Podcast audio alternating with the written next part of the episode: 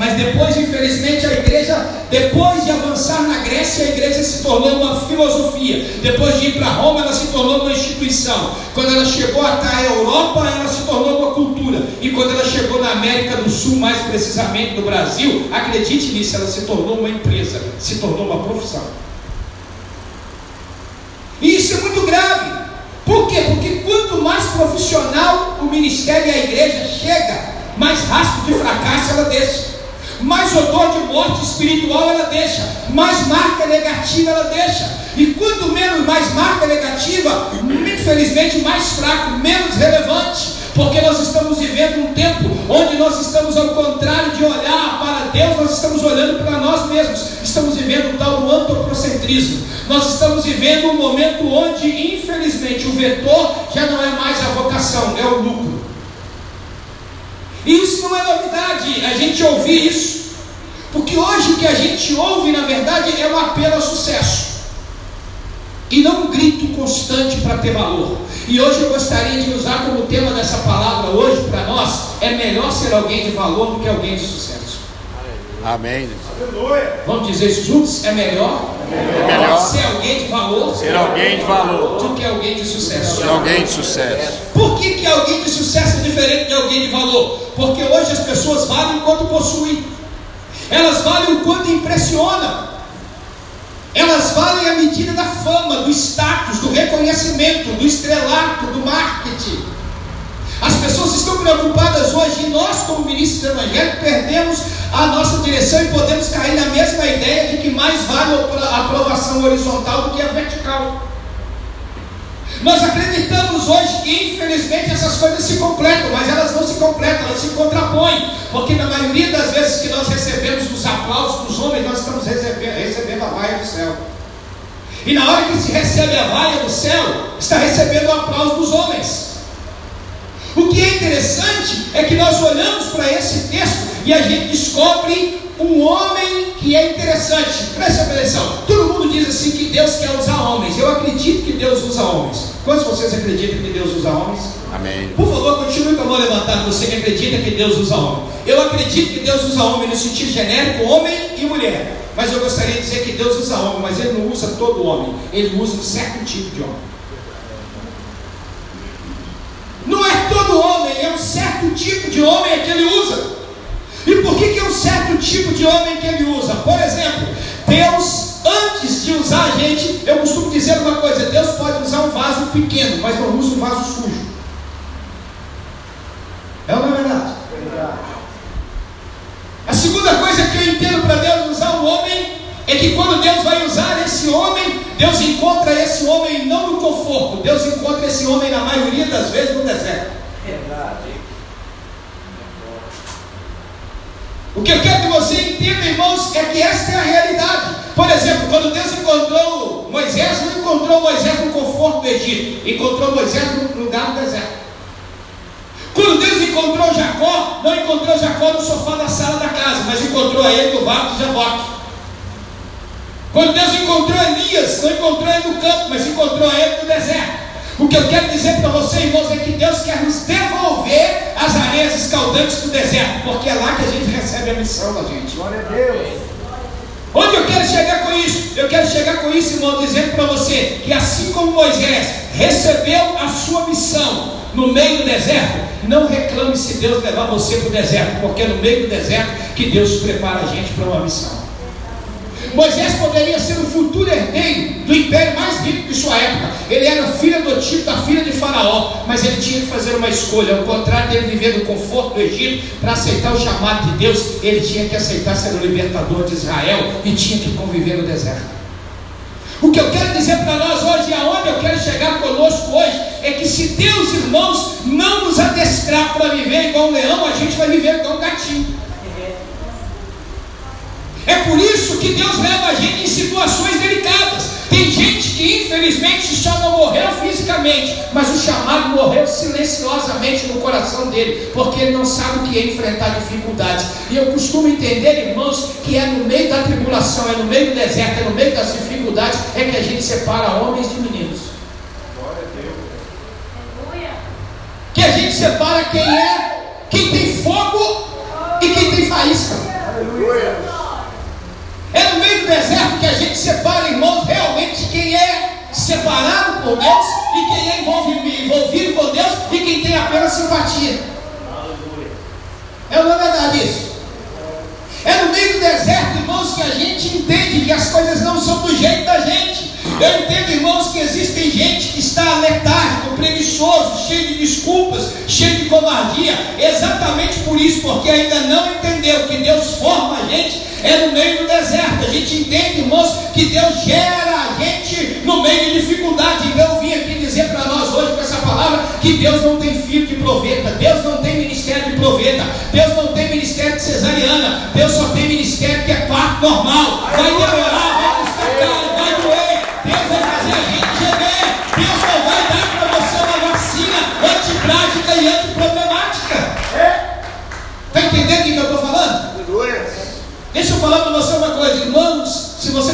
ministério era coisa fácil, é melhor você tomar sopa de minhoca. Molha a sopa de minhoca. Eu sei que vocês podem achar que eu estou um pouco exagerando. Mas tomara que vocês estejam me ouvindo como palavra de Deus. Aleluia. Glória a Deus. Porque a gente tem mania de pensar, irmãos, de que o cuidado de Deus com a gente é evitar que a gente passe por dificuldades. Mas quando Deus evita que a gente passe por dificuldades, a gente vira menino de barro. A gente vira criança de saia. A gente não tem nenhuma atitude heróica. Sabe o que a gente vira? A gente, ao contrário de virar alguém autêntico, a gente vira um impostor. Deus não usa impostores, o que Deus usa é gente autêntica. E aí, para ser autêntico, a gente precisa entender que Deus separa dois tipos de pessoas. Você quer ver uma coisa? Irmãos, quem não enfrenta dificuldade, quem não enfrenta luta, quem não sabe passar pelo desafio e ser aprovado por Deus no meio da luta, como um homem que Deus chama, é perigoso. Porque, por exemplo, você quer ver? O pastor gosta de ovelha o lobo também gosta. Se a gente não ser pastor, a gente vai ser lobo. Por exemplo, qual que é a diferença do pastor e o lobo? Os dois gostam de ovelha, a diferença é que um devora, o outro alimenta. Um cuida, o outro usa. Um protege a ovelha, o outro saqueia. Um guia, o outro cega. Um dá vida, o outro explora. Um é bênção, o outro é laço. Um se entrega, o outro usufrui. É uma verdade? Verdade. O que, que nós temos que entender, irmãos? É que existe um hiato muito grande, um vácuo muito grande entre a institucionalização do cargo e a espiritualidade da função. Eu entendo que nem todo homem de Deus, nem todo pastor é homem de Deus, mas todo homem de Deus é chamado para pastorear. Aleluia! Glória a Deus! Aleluia! Aleluia! Eu entendo que existem gente que pensa, eu não sou nada contra o seminário, eu fiz seminário. Mas eu queria dizer para você que seminário não forma homens de Deus, seminários formam teólogos. Quem forma o homem de Deus é o próprio Deus. É Deus é quem forma o homem de Deus. Como? É no cadinho da aprovação. E é por isso que Deus está nos chamando aqui hoje para entender que Deus vai nos usar. Mas antes de Deus nos usar, Deus vai ter que nos treinar, Deus vai ter que nos equipar. E será que você pode dizer aleluia por isso? Em nome de Jesus. Fala com a pessoa que está do seu lado, diga Deus antes de te usar. Deus antes de te usar. Ele quer te treinar. Ele quer te treinar. Não, eu gostaria que você dissesse com alegria. Diga antes de Deus te usar. Antes de Deus te usar. Ele quer te treinar. Ele quer te treinar. Aleluia. Será que você pode alegrar por isso hoje em nome de Jesus?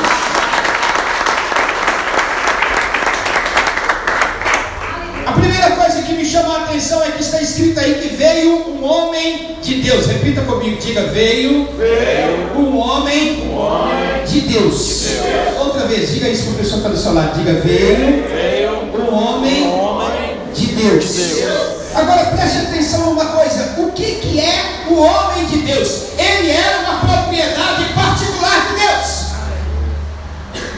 Eu quero que você grife isso aí na sua vida. Eu quero que você, se puder, faça aí um círculo nesta palavra: um homem de Deus. Eu e você, antes de qualquer coisa, precisamos ser uma propriedade particular divina. O que é uma propriedade particular de Deus? Irmãos, não basta a gente ser um bom rapaz, não basta deixar de fumar, não ba- basta parar de beber, não basta parar de ser adotado pelas coisas da mídia. Nós precisamos de ser gente que brilha, nós precisamos de ser incandescente, nós precisamos de ser intensos. Um pastor não tem o direito de não ser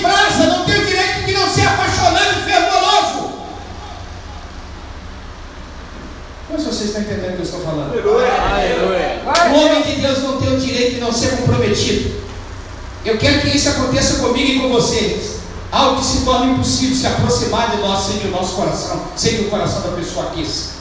O que eu estou tentando dizer é que nós precisamos ser impelidos pela onipotência divina. Precisamos, irmãos, promover o reino de Deus. Precisamos quebrar a apatia, a indiferença, a sequidão, a letargia e o esfriamento. Nós precisamos de dar o direito à igreja e o mundo de experimentar o poder de Deus. Então nós precisamos de algo extra do céu. Nós precisamos da marca de Deus na nossa vida. Precisamos de ser sóbrios,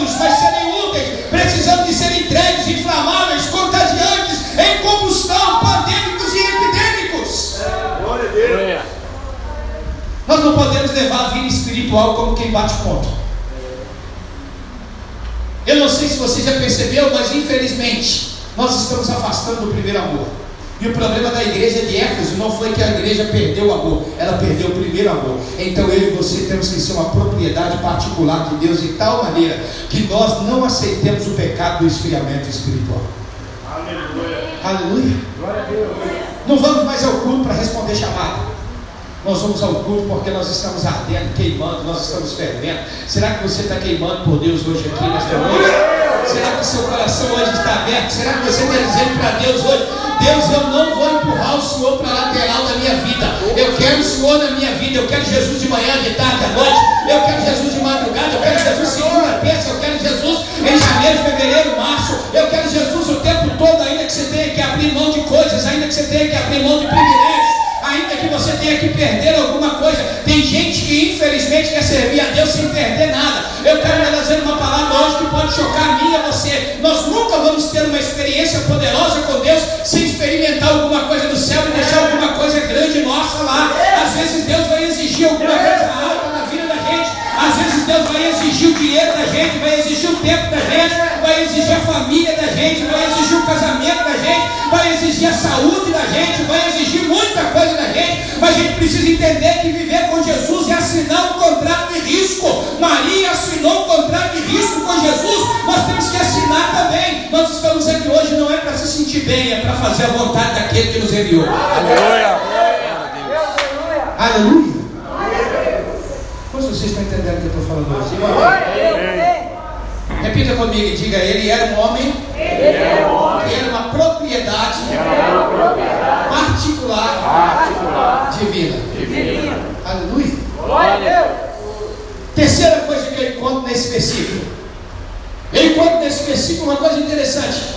Eu entendo que ele é um homem que vai aonde é necessário. Repita comigo, diga ele vai Ele vai aonde é aonde é necessário. necessário. Sabe de uma coisa? Olha para cá. A pior coisa que existe para quem tem ministério é falta de senso de missão. O sujeito acha que vive para poder fazer a vontade dele. Hoje nós encontramos servos que não servem. Sabe o que é servo que não serve? É servo que quer servir aonde ele quer servir. Irmão, servo não serve aonde quer servir, ele serve aonde precisa. E eu queria dizer para nós que, como servo, isso pode quebrar a gente. A gente não gosta disso, mas isso é a realidade. A gente precisa entender que a gente precisa ser o melhor modelo de serviço na igreja. O que é o modelo de serviço? A gente precisa entender que a gente é crente não é quando está com o microfone na mão, não. É quando está com a vassoura também. Aleluia. Aleluia. A gente precisa levantar na igreja um monte de servo.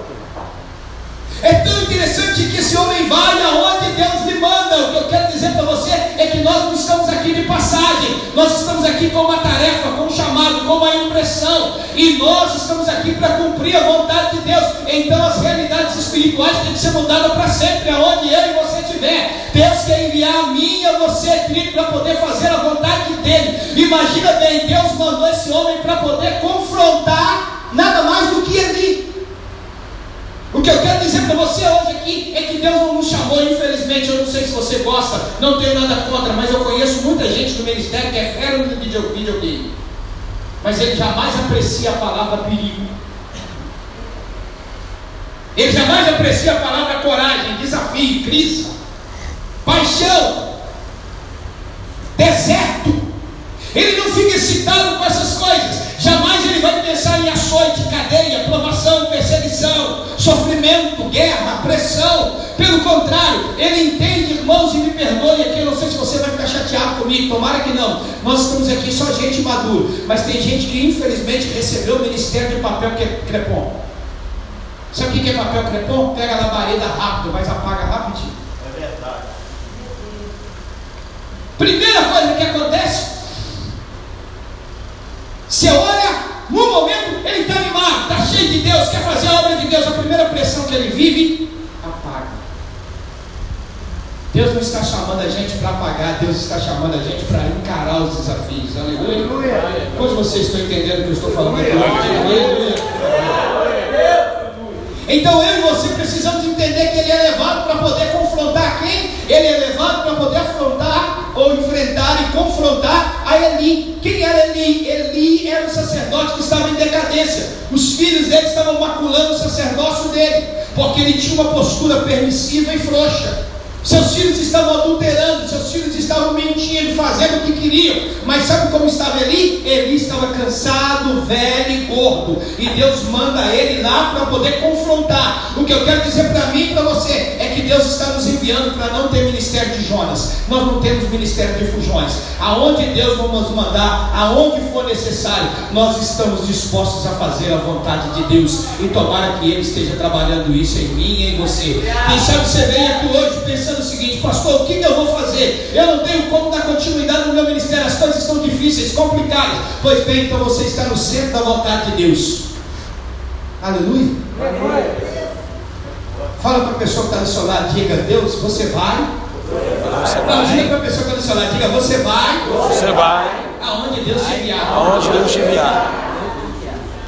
Tem certeza disso? Quantos de vocês têm certeza disso? Amém. Por favor, levante a mão, continue com ela erguida, por favor. Aleluia. Deixa eu falar com você uma coisa. É, vocês já viram que tem gente que tem vontade de fazer, ele sente o chamado para ir para Inglaterra, para os Estados Unidos. É ou não é verdade? Mas não sente o chamado para poder enfrentar as dificuldades, por exemplo, lá no Haiti.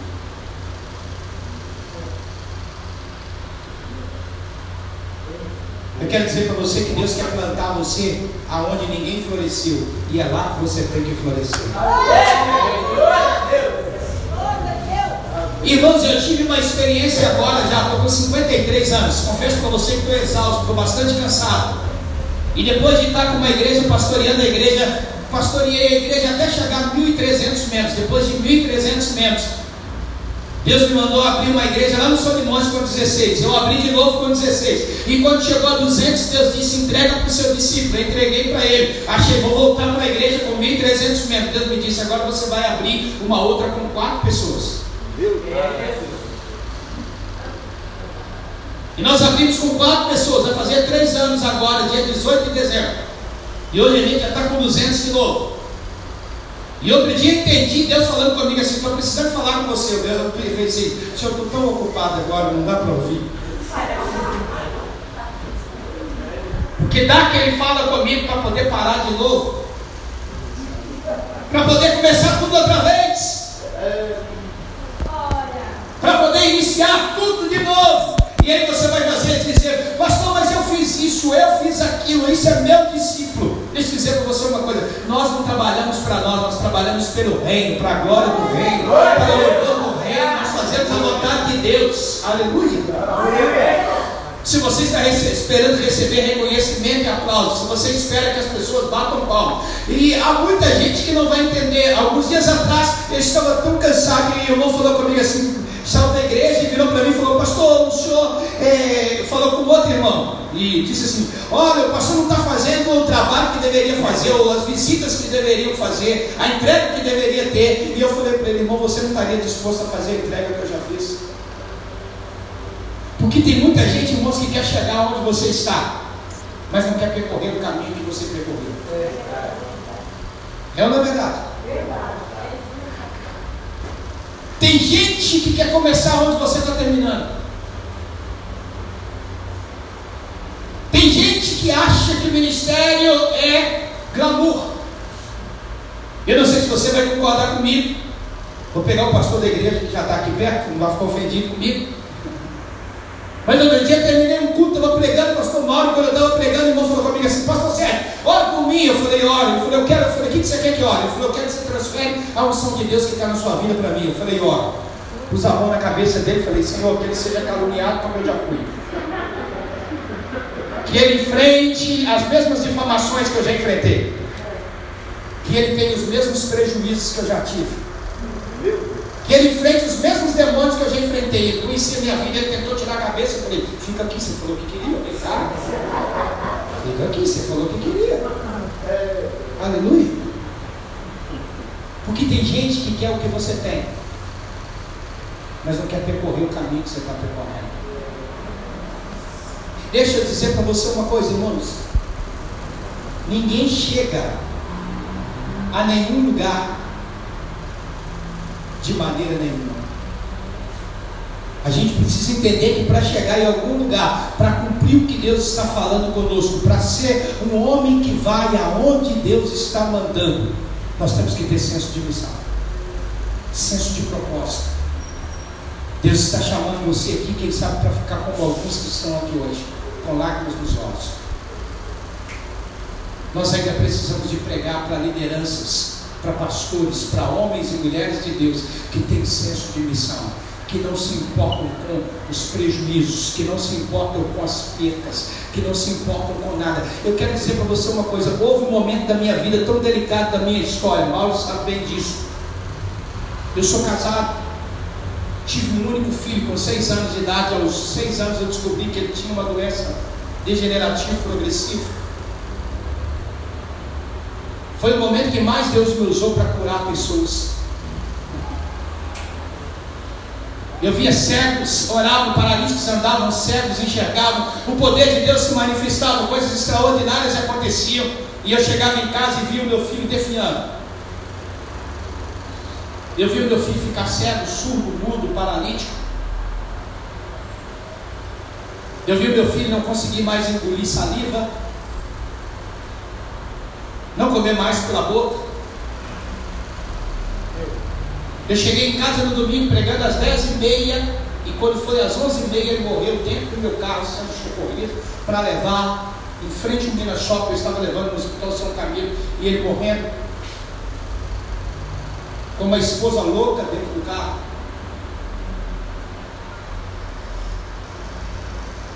E eu lembro de que quando ele ficou doente, Deus me deu uma palavra. Sabe qual foi a palavra que Deus me deu? Deus me disse: Não se perca com as suas perdas ou então você ficará perdido. Deus nunca me disse que ia curar, Deus me disse para não me perder.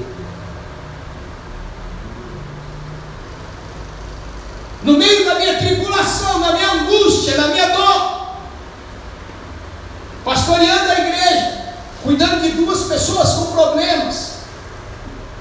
Eu jejuei 23 dias, perdi 18, perdi 23 quilos. Aliás, jejuei 23 dias e perdi 18 quilos. Já no auge da minha dor, eu encontro uma ovelha minha que vem para poder me dar uma palavra. E sabe o que essa ovelha disse para mim? Ela disse para mim o seguinte: ela olha para mim e diz, Pastor, Deus está mandando eu te dar uma palavra. E eu disse: Tem, Deus vai me dar uma palavra agora que vai curar meu filho. Sabe o que Deus usou ele para me dizer? Ele disse: Eu abro uma ferida no líder para curar a igreja.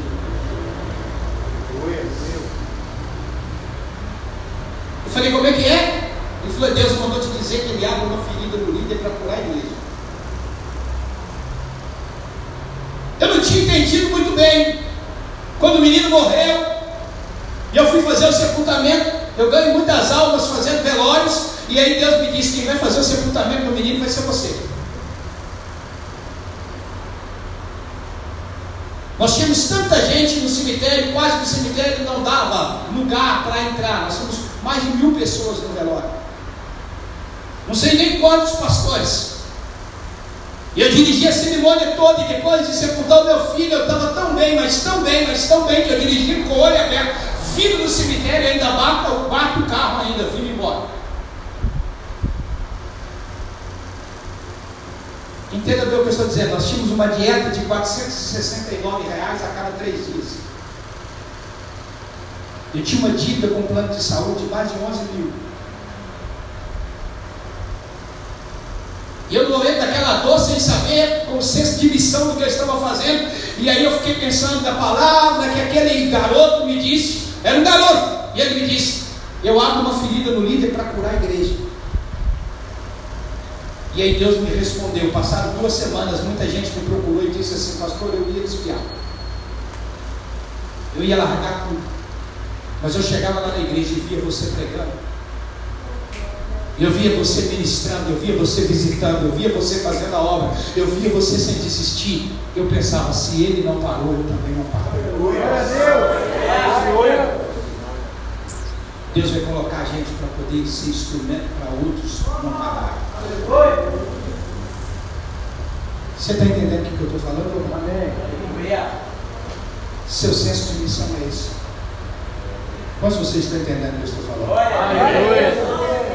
Porque quantos de nós gostaríamos de ser ungido? Levante a mão. Quantos de nós gostaríamos de ser ungido? Coloque a mão para cima, por favor. Levante sua mão bem alto. Você gostaria que Deus ungisse você? Isso. Continua com a mão levantada. Sorria, você está sendo filmado. Isso. Deus está tirando uma foto sua. Não fica chateado, não. Irmão, ser ungido é simples. Pergunte para João Batista. Meu Deus. Ser ungido é simples. Pergunte para Isaías que foi cerrado ao meio. Ser ungido é simples. Pergunte para Davi que não teve mais sossego. Depois, enquanto ele era pastor de ovelha, estava tudo ok. A unção trouxe consigo uma grande perseguição. Agora já era filisteu, era Absalão, eram os inimigos, enfim, não tinha mais tempo, não tinha mais sossego, não tinha mais nada. Sabe o que eu quero dizer para você? Se você deseja ser ungido, você resolveu assinar o seu atestado de ordem. É, eu mesmo. O que eu estou dizendo para você é que agora já não é você mais quem vive, agora é Cristo Jesus quem vive em você. Será que você pode glorificar a Deus? Será que você pode a Deus? Aleluia! Coisa importante que a gente olha para esse texto descobre. A gente descobre que ele é um homem de Deus. Repita comigo, diga, ele é um homem, é um homem de, Deus. de Deus. Outra vez, diga, ele é um homem, Ele é um homem de Deus. Diga, mas Deus não é dele. O que eu quero dizer com isso, irmãos? Deus não é uma propriedade nossa. Deus não é uma relíquia nossa. Ninguém pode colocar Deus na parede. Quando as coisas não vão bem, a gente pensa que pode colocar Deus na parede. Outro dia assistindo a televisão e vi um camarada falando besteira na televisão. Ele estava dizendo, "Não coloque Deus na parede. Eu falei, não escuta não, Deus. Se você escutar, ele morre.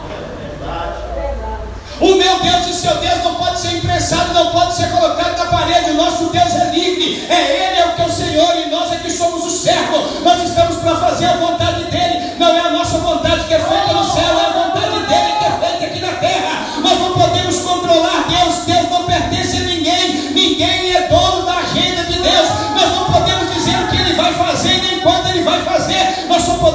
preparar o caminho para Ele chegar. Nós estamos preparando o caminho para que Ele venha nesse culto, venha no nosso ministério, venha na nossa vida. Mas Deus não é nosso,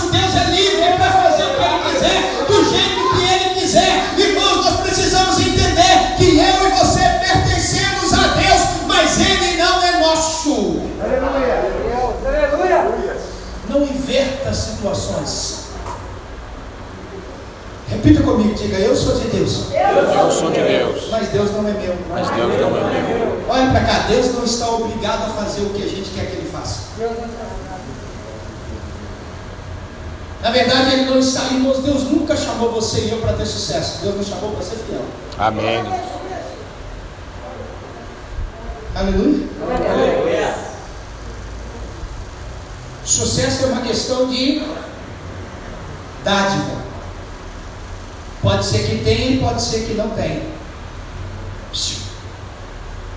Pode ser que eu e você tenhamos prejuízos que a gente nem imagina.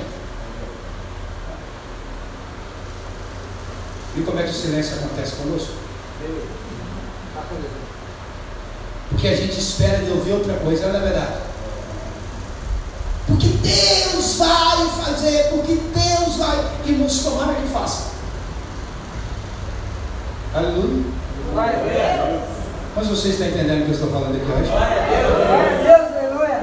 É porque nós estamos acostumados, irmãos, com aquela ideia. Vocês conhecem a história, todo mundo já conhece esse testemunho. Daquele casal que chega depois de ficar na África e tiveram 20 malares. Chegaram e quando eles chegaram, felizes, achando que ia ter um grupo de pessoas para recebê-los e honrá-los, e de repente, quando eles chegam, havia uma festa, mas não era para eles. E aí eles ficam muito chateados porque ninguém foi recebê-los. E aí o marido, muito indignado, vai com a esposa para casa. E ele vira para a esposa e diz assim: depois de 20 anos dado a Deus, depois de 20 malares, depois de tanto sofrimento, a gente chega. E é isso que recebe de Deus quando chega em casa. Pergunta para o seu Deus se é isso que a gente recebe quando chega em casa. A esposa muito tranquila. Continuou lavando vasilha e disse: Pode sair para passear que eu vou perguntar para Deus. E ele saiu, voltou uma hora depois, a esposa ainda lavando vasilha, ele diz: Você perguntou para Deus se é isso que a gente recebe quando chega em casa? Ela falou: Perguntei. Ele falou: Ah, é. E o que, que ele te respondeu? Ela falou: Ele disse para mim que nós ainda não chegamos em casa.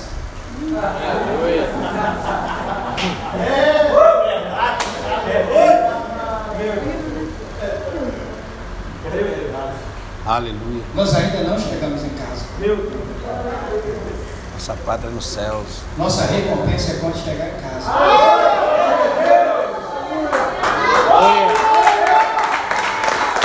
Aleluia! Nossa recompensa é quando chegar em casa. Você não chegou em casa ainda, aleluia, nem é. Eu lembro de John Piper. Piper, alguém chegou perto de John Piper e disse assim: John Piper, sabe aquela missionária? Ele falou: Sei. Ele disse: Aconteceu uma tragédia. Ele disse: Qual tragédia? Ele disse: Ela estava pregando o evangelho na África. Foi, a, a, é, houve uma gangue, apanharam-na. Ela foi estuprada por 20 homens. Depois disso, ela foi morta, decapitada e queimaram o corpo dela. Isso é uma tragédia. E ela pregando a palavra. E aí John Piper olha para ele e responde o seguinte: tragédia seria se ela tivesse morrido em um iate, tomando suco de laranja e pescando. Isso não é tragédia, é honra. Aleluia! Hoje nós estamos entendendo o que eu a Deus! Não é tragédia, é honra. Alguns enfrentamentos, eu não sei se isso vai chocar você, mas alguns enfrentamentos, Deus não é nosso. Sabe o que Deus vai fazer? Deus vai colocar a gente, irmãos, com coração de neném, mas com pé de crocodilo. Aleluia. Glória a Deus. Com casco de tartaruga. Nós somos de Deus, mas Ele não é nosso. Repita comigo, diga Deus Deus não é nosso. não é nosso. Diga nós, Nós somos de Deus. somos de Deus. Aleluia. Aleluia. Quinta coisa, preste bem atenção.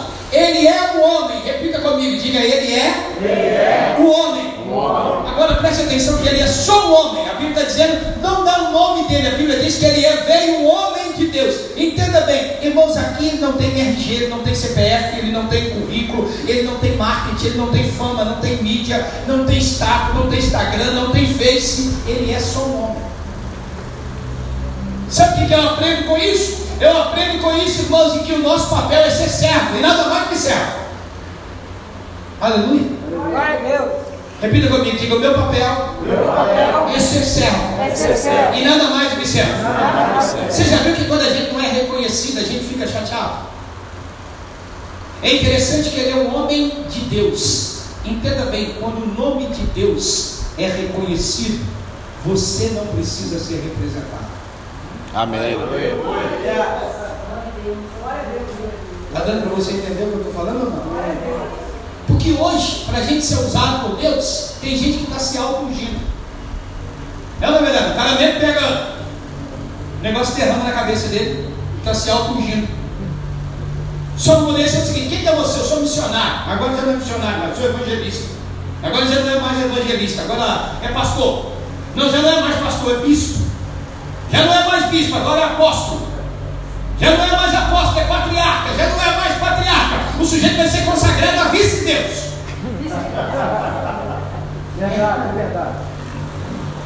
O que, você é consagrado? Eu fui consagrado a arcanjo. Eu sou um querubim. Irmãos, a gente não precisa de nada disso. A gente precisa ser só servo e nada mais do que servo.